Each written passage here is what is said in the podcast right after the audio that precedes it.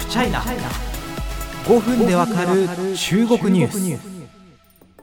中国共産党歴史決議について話していく2回目でございます。前回はですねあの歴史決議ってそもそもなんだっけみたいな。あとは全体の3万6000字って、まあ本当全部は全然解説できてなくて、そこ本当申し訳ないんですけども、あのこんな内容がありましたよみたいなところをお話しさせていただきました。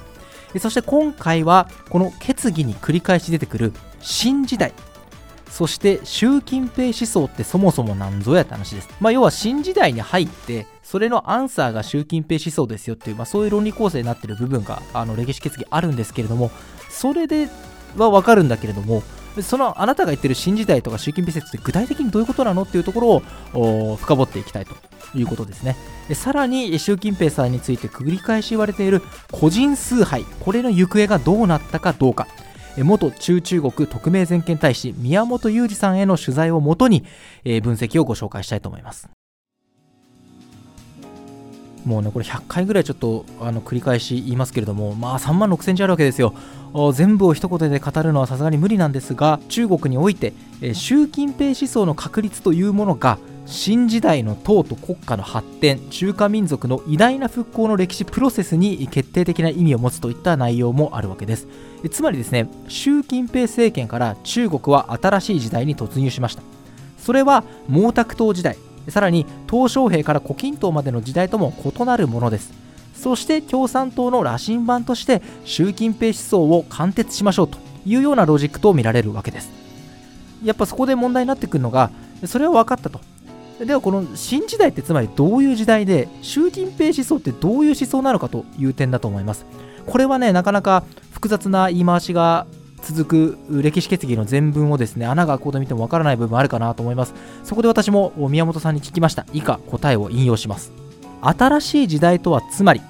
中国が世界の強国としてアメリカを視野に入れたということ。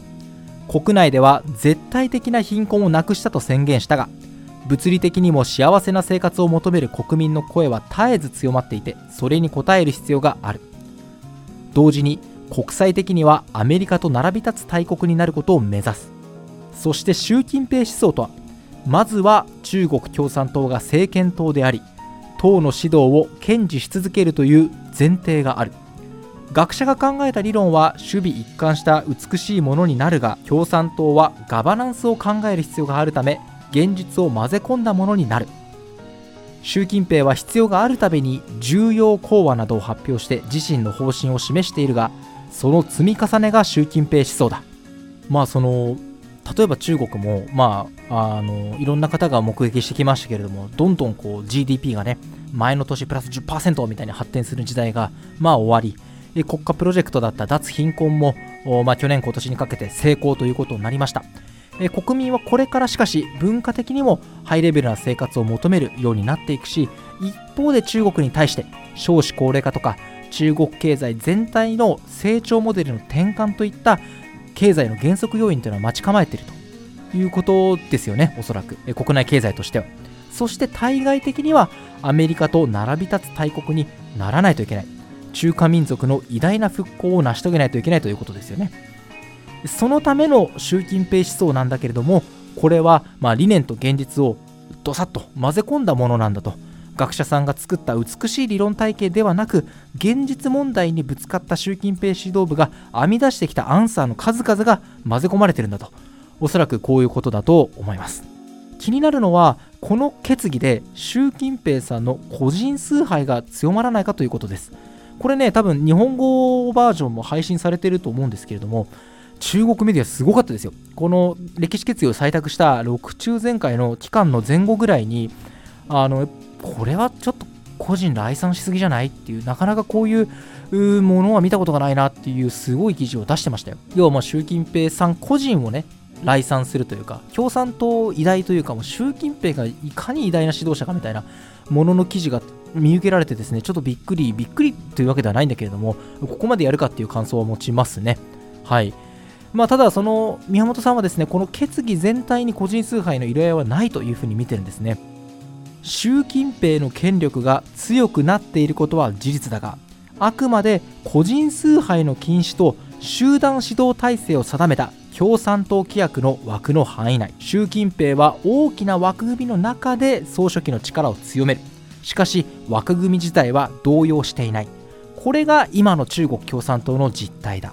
あの習近平さんは過去に党規約に手を突っ込んではいます、まあ、習近平思想というものを党規約に明記するということでね、あのもういわゆる毛沢東と並び立つ権力者になったんじゃないかということも当時も報じられていました。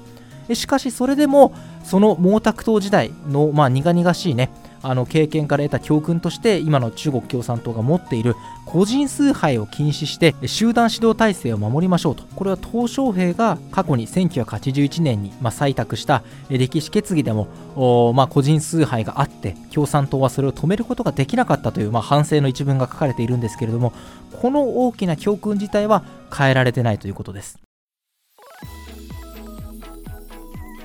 さあそして次回予告です、えー、歴史決議についてなんと3回目に突入します、えー、なんか3回でもちょっとこう深掘りしきれないというようなねあの非常に内容の、まあ、濃いというか非常に注目すべき内容の歴史決議でございます。え次回はですね、まあ、なんかいろんな報道を見ていると習近平さんってあの今目立った政治のライバルっていうのがいないわけですよね。あの自分のその総書記レースになるような相手というのが、まあ、目立った相手が見当たらないと。そうなった時にやっぱりこ